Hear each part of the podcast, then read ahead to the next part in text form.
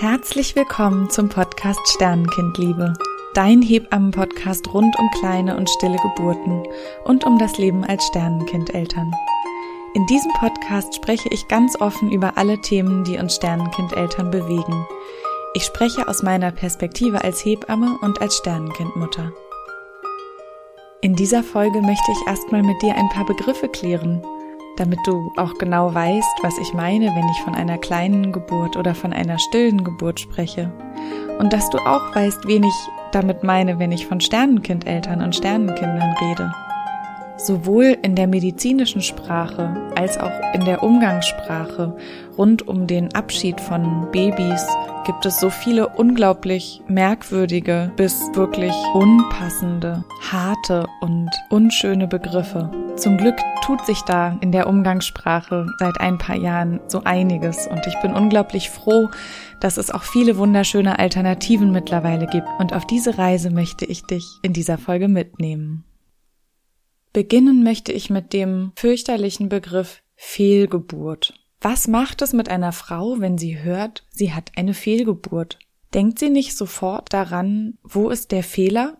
In unserer Sprache sind ja oft Dinge verankert, wie die Gesellschaft bestimmte Dinge eben sieht. Und bei dem Thema Fehlgeburt stellt sich ja direkt die Frage, ist der Fehler beim Kind? Ist der Fehler bei der Frau? Da ist sofort das Thema Schuld irgendwie mit dabei. Die allermeisten Frauen fragen sich, habe ich irgendwas falsch gemacht? Warum passiert mir das? All das unterstützen wir mit dem Begriff Fehlgeburt dass Frauen denken, sie haben versagt, sie haben es nicht geschafft, ein gesundes Kind zur Welt zu bringen, sie fühlen sich fehlerhaft und nicht gut genug. Das trifft hoffentlich nicht auf alle Frauen zu, aber das ist das, was so aus meinen Begleitungen tatsächlich immer wieder auch zur Sprache kam.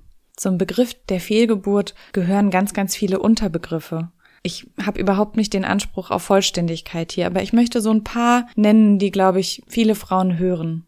Und als nächstes der Begriff Windei. Passt dieses Wort zu dem, was passiert ist? Eine Eizelle wird befruchtet, nistet sich ein, es bildet sich die Plazenta, eine sogenannte Fruchthöhle entsteht, die Zellteilung des millimeterkleinen Embryos hört jedoch irgendwann auf. Und wenn eine Frau in der achten Schwangerschaftswoche zum Beispiel dann zum Ultraschall gehen möchte, ist kein Herzschlag sichtbar. Warum Windei? Ein weiterer medizinischer Begriff, der als Überbegriff synonym zur Fehlgeburt, ist der Begriff Abort. Dieser Begriff schürt, glaube ich, bei den allermeisten Menschen auch eher komische Assoziationen. Früher wurde die Toilette als Abort bezeichnet. Und wahrscheinlich ist daraus dieser Begriff entstanden, da viele kleine Babys vielleicht auf der Toilette zur Welt kamen. Aber ist das unterstützenswert? Es gibt in der Medizin die Unterteilung in Frühabort und Spätabort. Der Frühabort ist bis zur zwölften Schwangerschaftswoche laut Definition und der Spätabort zwischen 12. und 24. Schwangerschaftswoche. Aber dazu erzähle ich dir in der nächsten Folge viel ausführlicher. Dann kommt der nächste Begriff, Mist Abortion oder auf Deutsch eben verhaltener Abort oder eine verhaltene Fehlgeburt. Mist Abortion oder verhaltener Abort bedeutet, dass kein Herzschlag mehr da ist, und das Kind sich nicht von alleine auf den Weg macht, beziehungsweise ist zu dem Moment, wo wahrscheinlich diese Diagnose per Ultraschall festgestellt wird, der Körper noch nicht die Zeit hatte, sich auf kleine Geburt umzustellen, was sich zum Beispiel durch eine Blutung oder ein Ziehen im Unterleib bemerkbar machen könnte. Dann gibt es noch den Begriff des induzierten Abortes. Das meint, dass meistens bei einer Feindiagnostik oder einem Ultraschall Besonderheiten beim Baby festgestellt wurden so dass sich die Eltern nach reiflicher Überlegung und oft noch einer Zweitmeinung und verschiedenen Einschätzungen, Beratungsgesprächen dazu entscheiden, die Schwangerschaft wieder zu beenden und die Geburt medikamentös einzuleiten. Die medizinischen Definitionen sind in Schwangerschaftswochen unterteilt und ich möchte mich in diesem Podcast dem so ein bisschen anpassen, aber mit Begriffen, die für mich stimmiger sind. So rede ich von einer kleinen Geburt bis zur 24. Schwangerschaftswoche. Der Begriff der kleinen Geburt trifft es für mich am ehesten, denn es ist eine kleine Geburt, wenn ein Kind sich mit Blutungen oder Zusammenziehen der Gebärmutter, was manche Frauen als Unterleibsziehen oder Rückenschmerzen oder Ziehen bis in die Beine spüren, von alleine auf den Weg macht oder auch nach einer gewissen Wartezeit, wenn die Diagnose von keinem Herzschlag da war, ein Kind auf die Welt kommt, dann ist das faktisch eine kleine Geburt. die Geburt eines kleinen Babys. Ganz selten gibt es medizinische Gründe, eine kleine Geburt auch medikamentös anzuschubsen.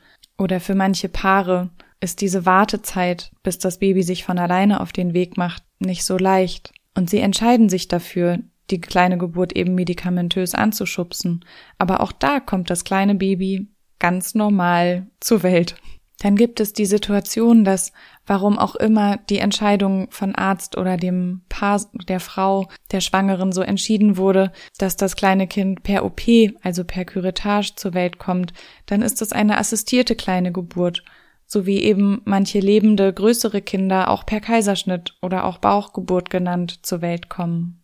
Und auch wenn sich Eltern aufgrund einer Diagnose für das Beenden der Schwangerschaft entscheiden oder auch ohne Diagnose für das Beenden der Schwangerschaft entscheiden, ist auch das eine kleine Geburt. Wie gesagt, ich möchte nicht auf alle Eventualitäten einer kleinen Geburt eingehen, aber ich glaube, du hast eine Vorstellung davon bekommen, wovon ich spreche, wenn ich von einer kleinen Geburt rede. Der nächste umgangssprachliche Begriff lautet Totgeburt. Was ist das für ein krasses Wort? Dieses Wort steht in sehr vielen Arztberichten und fast jede Frau, die so etwas im Nachhinein liest, bekommt gefühlt einen Hieb in die Magengrube. Auch wenn es natürlich auch ein super krasses Erlebnis ist, so macht es das Wort der Totgeburt die Situation nicht unbedingt einfacher. Eine weitere medizinische Abkürzung ist der sogenannte IOFT. Das steht für intrauteriner Fruchttod. Das beschreibt also, wenn ein Baby im Bauch sich wieder verabschiedet hat und keinen Herzschlag mehr hatte, bevor es zur Welt kam oder die Geburt in Gang kam. So ein veralteter Begriff. Da beschreibt für mich der Begriff der stillen Geburt die Situation irgendwie schöner. Für mich ist es die viel passendere Bezeichnung für eine Totgeburt oder ein IUFT. Damit will ich überhaupt gar nichts beschönigen. Das Kind ist still geboren, es hatte keine Lebenszeichen, als es zur Welt kam. Auch wenn diese Beschreibung auch für die kleinen Babys zutrifft, die vor der 24. Schwangerschaftswoche zur Welt gekommen sind, waren das im Prinzip auch stille Geburten, möchte ich in diesem Podcast so ein bisschen die Waagschale zwischen den medizinischen Definitionen halten und sage eben kleine Geburt bis zur 24. Schwangerschaftswoche. Und die stille Geburt als Begriff hat sich zum Glück schon ganz gut durchgesetzt ab der 24. Schwangerschaftswoche oder auch ab einem Geburtsgewicht von dem Baby von 500 Gramm und drüber. Und jetzt möchte ich zu dem Überbegriff der Sternenkinder kommen. Es gibt ja auch Kinder, die sich nach der Geburt wieder verabschieden und da gehört sicherlich der sogenannte plötzliche Kindstod mit dazu. Es ist immer noch nicht erwiesen wissenschaftlich, was die Hauptursache für den Tod eines gesunden Kindes innerhalb des ersten Lebensjahres ist. Zum Glück passiert das nicht oft. Die Häufigkeit liegt so in etwa bei 0,02 Prozent.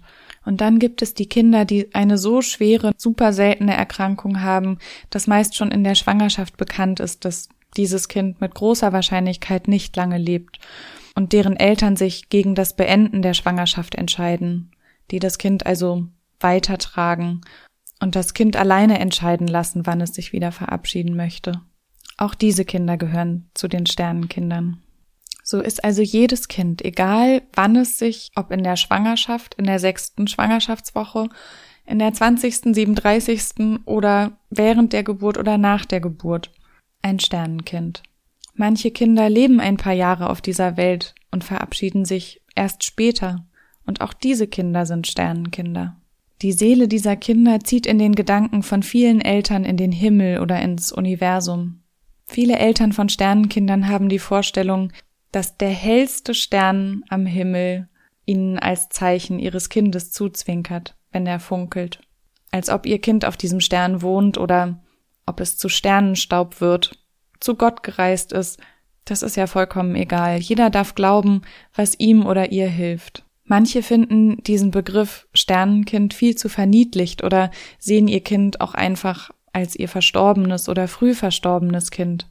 Manche nennen ihr Kind Himmelskind, Engelskind, Lichtkind oder ähnliches. Und dennoch hat sich der Begriff Sternenkind durchgesetzt. Und daher habe ich mich entschlossen, diesen Begriff auch zu nutzen. Und somit haben alle Eltern, die ein Kind egal wann wieder ziehen lassen mussten, ob sie es selber entschieden haben oder ob die Kinder sich entschieden haben, das Recht, ihr Kind als Sternenkind zu bezeichnen. Nun kennst du also meine Herangehensweise, die die von mittlerweile zum Glück sehr vielen Menschen ist. Ich fasse es nochmal einmal ganz kurz zusammen. Also die kleinen Geburten sind die Geburten bis zur 24. Schwangerschaftswoche für mich, die stillen Geburten von der 24. Schwangerschaftswoche circa, ne? Das überschneidet sich ja manchmal auch ein bisschen, aber so in etwa 24. Schwangerschaftswoche bis eben reif geboren. Und Sternenkinder sind alle Kinder, die sich entweder selber dazu entschlossen haben, sich wieder zu verabschieden oder deren Eltern, warum auch immer, sich entschieden haben, dieses Kind wieder zu verabschieden. Ich hoffe sehr, dass es immer mehr Menschen gibt, die sich Gedanken machen, wie sie bestimmte Dinge formulieren und dazu beitragen, dass manche veraltete Begriffe der Vergangenheit angehören dürfen und es neue, viel passendere Begriffe gibt, mit denen sich Sternenkindeltern auch besser identifizieren können. Wenn du als Sternenmama oder Sternenpapa gerade zuhörst, wünsche ich dir, dass du gut für dich sorgst, gut auf dich und deine Bedürfnisse achtest, diese klar kommunizierst, dass deine Wünsche von deinem Umfeld gesehen und erhört und erfüllt werden, dass du gut mit dir selbst verbunden bist und wenn du magst, mit der Seele deines Kindes. Und auch wenn du einfach aus Interesse zuhörst, wünsche ich auch dir alles Liebe, alles Gute. Deine Doro.